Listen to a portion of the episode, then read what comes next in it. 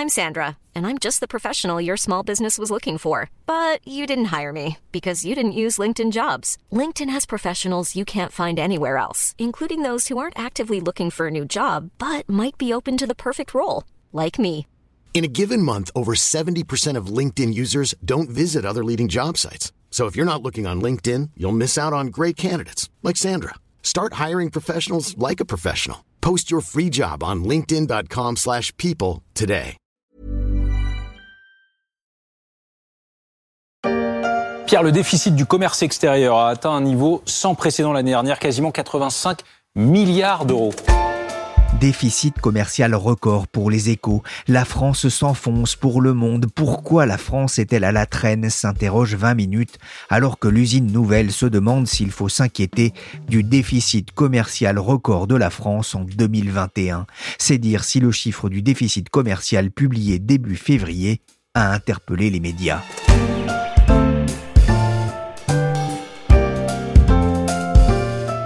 Suis Pierrick Fay, vous écoutez La Story, le podcast des échos. La rédaction du journal se mobilise comme tous les jours pour faire le point et analyser un sujet de l'actualité économique, sociale ou financière. Aujourd'hui, on va revenir sur ce déficit commercial record présenté comme un boulet pour l'économie française et on va se demander qui a la recette pour transformer les déficits en excédents.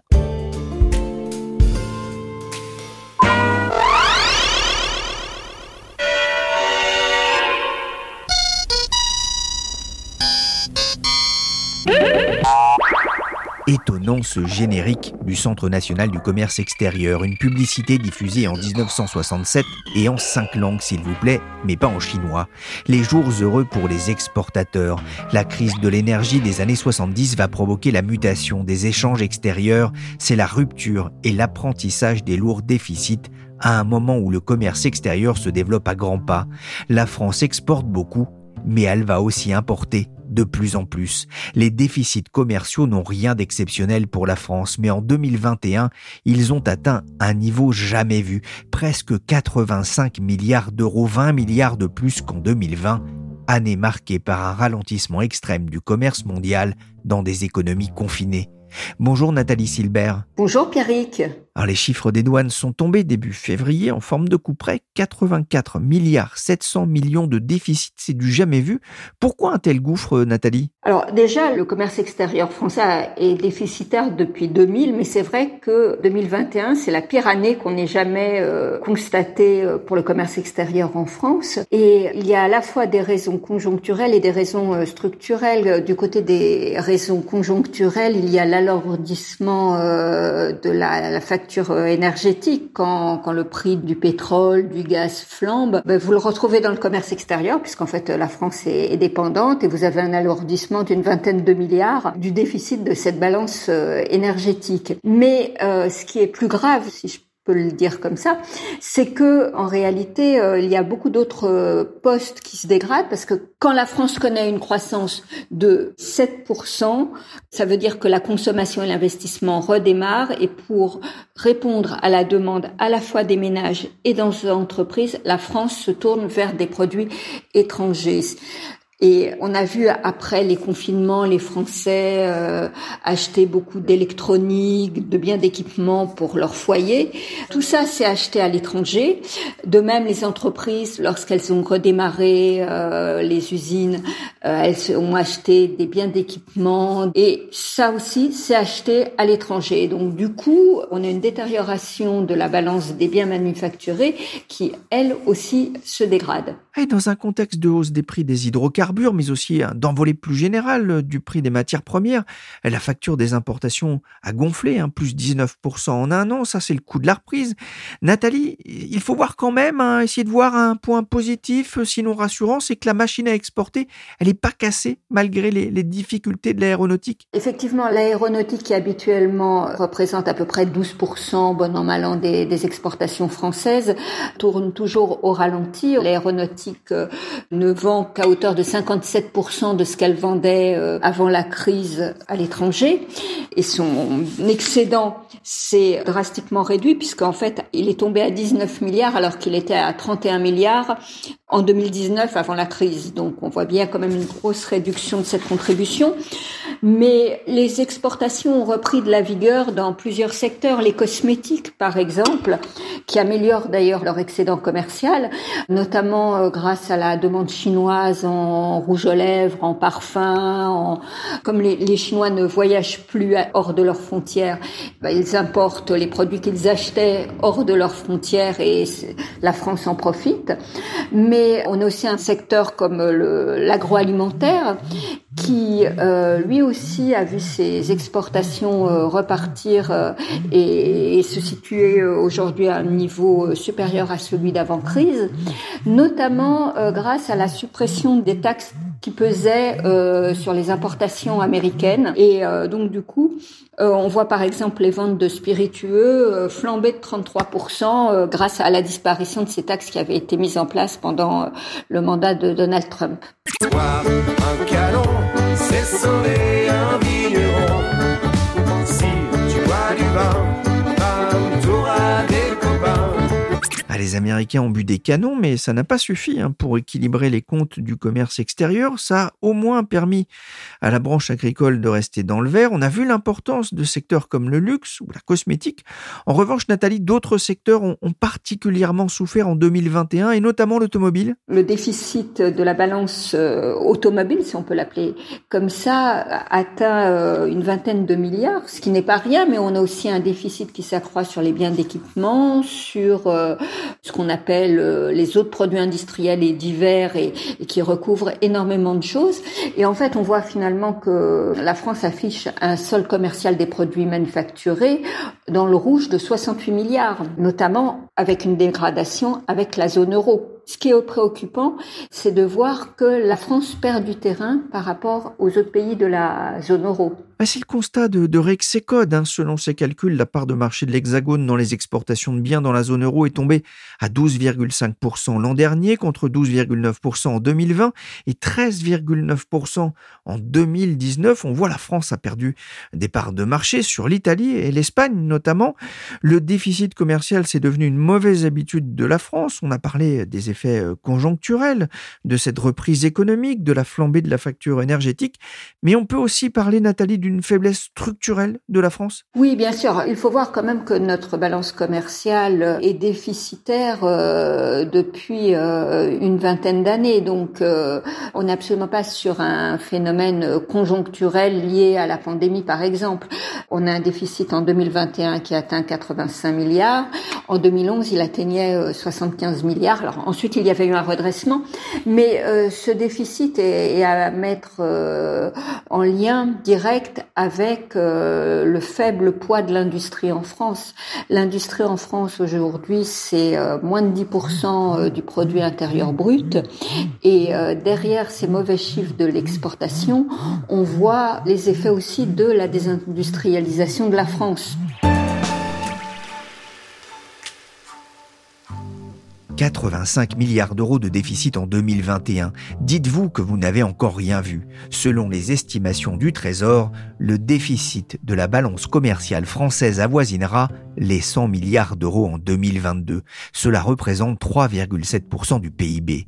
Alors que la France creuse son déficit, l'Allemagne affiche ses excédents commerciaux année après année. L'an dernier, l'Allemagne a certes vu sa facture énergétique gonfler ses importations, mais elle est parvenue à dégager un excédent commercial de 173 milliards d'euros, le plus faible depuis 2015, mais tout de même.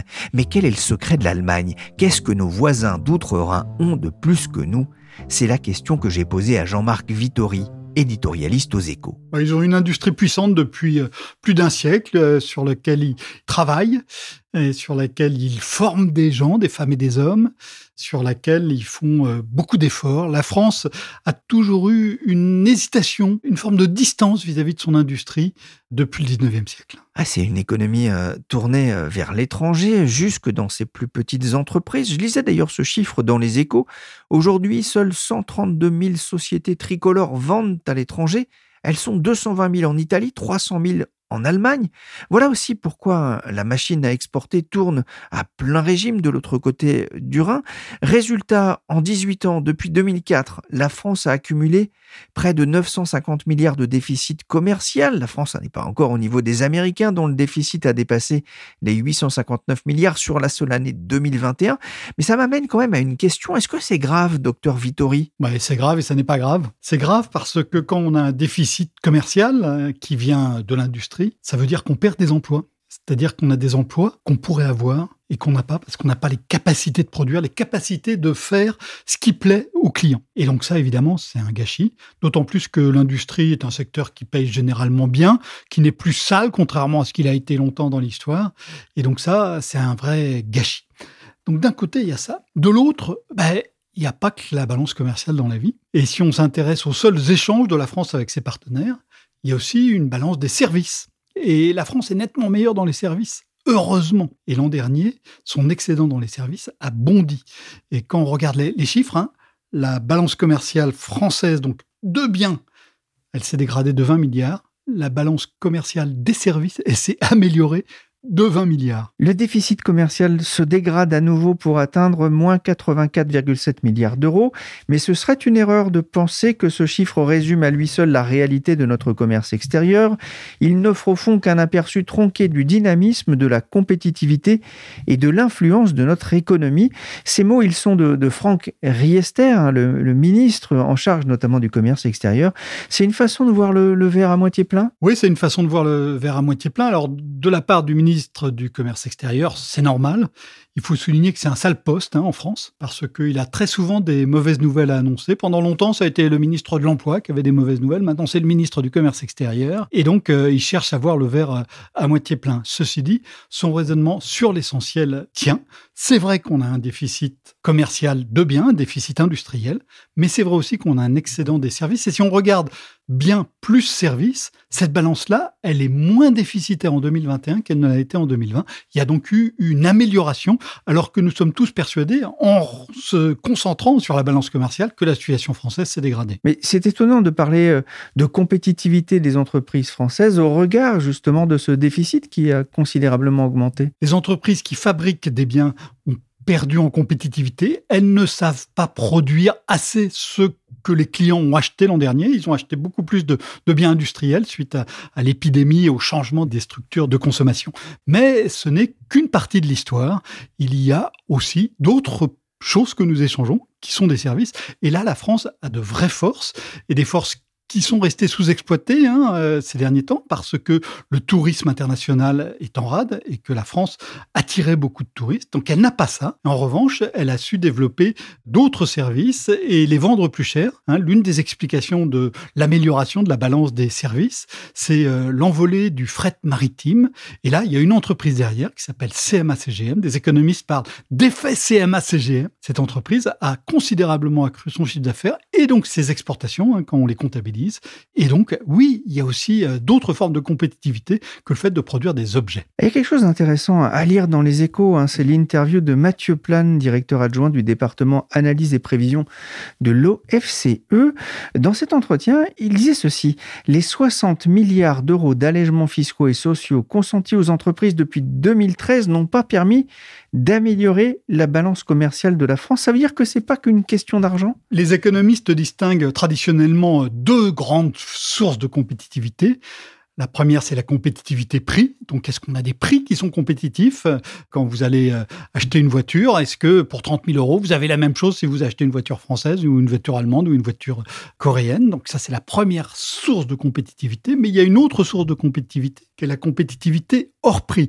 Et clairement, les efforts qui ont été faits depuis euh, euh, une petite dizaine d'années pour améliorer la compétitivité prix ont porté leurs fruits. La compétitivité des produits français en termes de prix s'est améliorée, mais ça ne suffit pas. C'est pour ça que je disais qu'il fallait produire ce que le client recherche. Et là, c'est beaucoup plus compliqué, ça nécessite souvent de la recherche, ça nécessite de penser autrement euh, son offre. Il y a des entreprises françaises qui le font très bien, mais il y a beaucoup d'autres qui ont plus euh, de mal à suivre la, demande des consommateurs. si je comprends bien, aujourd'hui, le, problème finalement euh, de, de la France vis-à-vis de son commerce extérieur, c'est de ne pas fabriquer les, les produits que les Français ont envie d'acheter? Une partie de l'histoire du déficit extérieur de la France s'explique effectivement par euh, cette incapacité des entreprises françaises à répondre à la demande telle qu'elle change, telle qu'elle évolue en France, mais aussi à l'étranger. Il faudra dix ans pour résorber ce déficit du commerce extérieur. C'est ce que confiait euh, début janvier Bruno Le Maire, le ministre de l'économie. 10 ans, c'est réaliste, euh, Jean-Marc, dans un pays en déficit structurel depuis quasiment 20 euh, ans? Tout d'abord, euh, ça dépend des prix du pétrole. Les deux tiers de la dégradation observée l'an dernier viennent de l'augmentation des prix du pétrole et du gaz. Ensuite, il va falloir voir dans quelle mesure on est capable de s'affranchir de cette dépendance aux produits euh, énergétiques. Il y a beaucoup de projets en la matière. On ne sait pas à quel rythme ça va avancer. Est-ce que dans dix ans, on aura beaucoup avancé ou non? Donc ça, c'est le premier volet. Le deuxième volet, qui lui aussi euh, est dans l'incertitude, c'est notre capacité à faire des produits qui correspondent davantage à ce que recherchent les, les clients. Et ça, effectivement, ça ne peut pas se régler en un an ou deux. Il faudra 5, 10, 15 ans pour réorienter l'appareil productif et aussi penser autrement l'évolution des produits euh, fabriqués dans nos entreprises. Et ça, ça prend du temps. Et ça, ça prend beaucoup de temps. Ça fait 22 ans que le commerce extérieur est dans le rouge et le déficit l'année dernière a atteint 65 milliards d'euros. Un bilan qui fait dire au patron de Bercy que le commerce extérieur est l'angle mort de la politique économique française. Et pour Bruno Le Maire, il faut donc en faire la priorité du prochain quinquennat. S'il reconduit dans ses fonctions ou si un nouveau ministre est nommé, le commerce extérieur doit devenir l'alpha et l'oméga de la politique économique française. C'est la nouvelle croisade du ministre de l'économie, Bruno Le Maire. Le commerce extérieur doit être un chantier prioritaire des prochaines années, disait-il encore en septembre dernier, comme on peut l'entendre sur BFM Business. Mais comment faire? Bonjour Laurence Daziano. Bonjour. Vous êtes maître de conférence en économie à Sciences Po et membre du conseil scientifique de la Fondapol. Ça fait 22 ans que la France traîne son déficit commercial comme un boulet. Comment faire pour le transformer en excédent quand on ne produit pas de pétrole? L'Allemagne et l'Italie non plus ne produisent pas de pétrole et pourtant ce sont deux pays qui sont en excédent. Donc le problème de la France aujourd'hui, c'est son tissu industriel qui manque alors qu'il y en a un en Allemagne, en Italie. Ils ont des, des tissus industriels de, PME, de TPE qui exportent, hein, qui existent. C'est une industrie qui est d'ailleurs plutôt euh, familiale. Et là, ça peut poser la question de les impôts de succession. Est-ce qu'ils sont vraiment adaptés euh, en France quand on a des, petites entreprises comme ça ou des PME euh, familiales? Vous avez aussi la question de la mentalité de la réussite. Est-ce que en France, on accepte les gens qui réussissent, qui gagnent de l'argent? Parce que quand on est chef d'entreprise, c'est ça aussi. Vous avez des problèmes de normes. Est-ce qu'en France, on ne surtranspose pas euh, les normes européennes, hein, ce que ne font peut-être pas euh, nos petits camarades?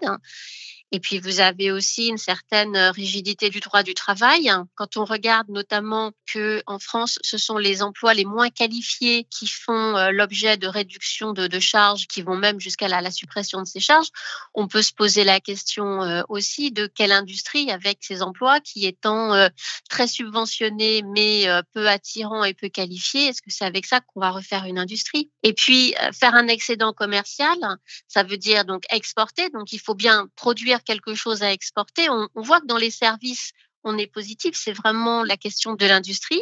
Et puis, c'est exporter, mais c'est créer de la valeur, c'est être compétitif. Mais est-ce que ce n'est pas aussi importer moins? Mais pour importer moins, il faudrait qu'on puisse le produire nous aussi. Vous allez importer moins de quoi? C'est la question que j'allais vous poser. Est-ce que la solution, elle peut venir aussi de la nouvelle économie et des investissements qui se déversent dans, la French Tech? Alors oui, mais c'est une partie de, la réponse. Ça peut pas être la solution unique parce que dans la French Tech, vous avez l'innovation, la recherche. Oui, c'est important. Ça permet d'améliorer les produits, ça permet d'améliorer les processus de fabrication. Ça participe de cette création de valeur qui fait que ben, nos produits euh, s'exportent et, s'exportent à un prix qui fait que ben voilà, ça a de la valeur et ça aide notre, euh, notre balance commerciale. Maintenant, produire, mais c'est pas que de la French Tech, c'est un mélange entre la nouvelle et, l'ancienne économie. Et là, il y a un problème aussi d'éducation. Aujourd'hui en France, on manque de chaudronniers, on manque de soudeurs qualifiés. Allez demander à Alstom, à EDF. Donc il y a aussi toute une question dans la vieille économie entre guillemets, c'est d'avoir des travailleurs qui sont qualifiés. Et cette qualification, l'éducation, ça doit pouvoir se faire aussi tout au long de la vie. C'est pas simplement l'éducation avant d'entrer sur le marché euh, du travail. Donc, les investissements dans la French Tech, c'est bien, mais ça va pas être la seule solution. La réindustrialisation de, notre pays, c'est un processus qui sera long et ce sera un mélange d'anciennes et de nouvelles économies. Qu'est-ce qui fait que aujourd'hui notre balance extérieure est si négative et défavorable? C'est que on a beaucoup délocalisé. On a tellement délocalisé. Enfin, quelque chose qui m'a choqué pendant la pandémie. Souvenez-vous, en 2021 en France, en pleine pandémie, on a été rationné sur le paracétamol. Je ne sais pas si vous vous souvenez, mais il y a eu un moment où on ne pouvait plus acheter qu'une seule boîte de paracétamol en pharmacie. Donc ça veut bien dire que on a délocalisé, on a laissé partir des pans entiers de notre industrie. Ça, c'est aussi la, la, faute finalement des, des, grandes entreprises notamment? Mais Pourquoi vouloir dire c'est la faute de euh, Si elles l'ont fait, c'est qu'il y avait une raison. Si elles ont euh, délocalisé, c'est que c'était plus intéressant de produire à l'étranger qu'en France pour de multiples raisons. Juste revenir sur une des raisons, c'est que un déficit commercial, notre balance commerciale a commencé à décrocher en 2000-2001. Avant, elle était excédentaire. Qu'est-ce qui s'est passé à ce moment-là? Vous avez la Chine qui est entrée à l'OMC, c'est-à-dire que bah, il y a eu une inondation sur les marchés de produits pas chers. Dans le même temps, en France, vous avez l'application de la loi sur les 35 heures qui a considérablement renchéri le coût du travail. Et troisième facteur, c'était l'introduction de l'euro. Or, l'euro était une monnaie qui était surévaluée pour la qualité de la production française. Donc, le mélange de ces trois facteurs fait que pour les industriels, il a peut-être effectivement été plus intéressant d'aller produire ailleurs qu'en France.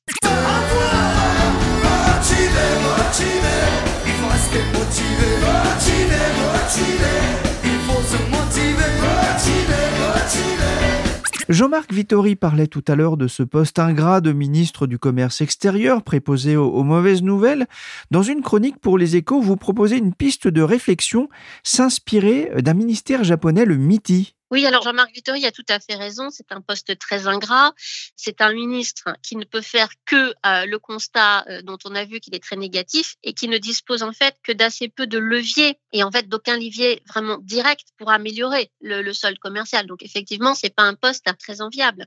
Sur le MITI, le MITI, c'est quoi? C'est mettre ensemble la recherche, l'innovation, l'industrie. Moi, j'irais même, comme je vous disais tout à l'heure, à y inclure euh, l'éducation, en tout cas l'éducation tout au long de la vie. Pourquoi? Ben, Parce que quand vous mettez tout ensemble, ça permet de mettre en œuvre un environnement qui est propice à la réussite de nos industries. Quand vous mettez ensemble toutes les briques, quelles sont les industries qui vont avoir besoin d'innovation? Qu'est-ce que si on veut relocaliser, réindustrialiser, est-ce qu'il y a des innovations? Est-ce qu'il y a de la recherche? Comment est-ce qu'on fait en sorte que tout cet environnement se parle et fasse une synergie positive? Ça fait penser un peu au, au ministère du, du plan qu'on avait encore jusque dans les années 80 et au milieu des années 90. Alors, il ne s'agit pas de tout planifier, de faire un plan euh, décennal, euh, quinquennal euh, ou autre. Il s'agit vraiment de mettre en place un environnement et encore une fois, en allégeant les normes.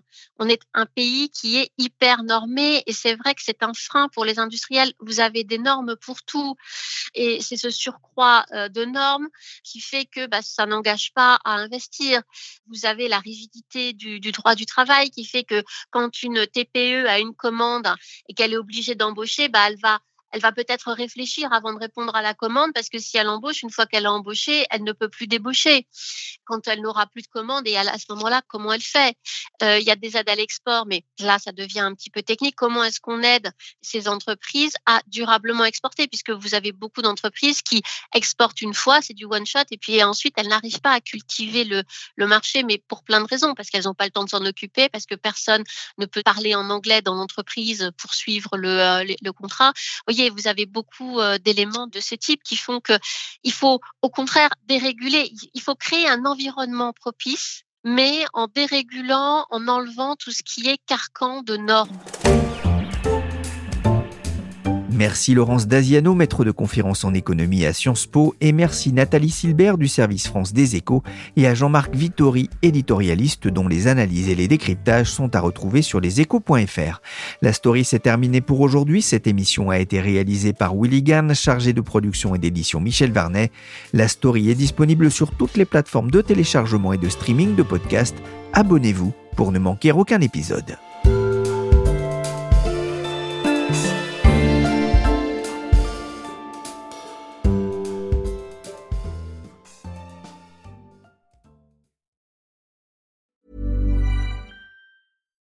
Deserves the best, and there's no better place to shop for Mother's Day than Whole Foods Market. They're your destination for unbeatable savings, from premium gifts to show-stopping flowers and irresistible desserts. Start by saving 33% with Prime on all body care and candles. Then get a 15-stem bunch of tulips for just $9.99 each with Prime. Round out Mom's menu with festive rosé, irresistible berry chantilly cake, and more special treats. Come celebrate Mother's Day at Whole Foods Market.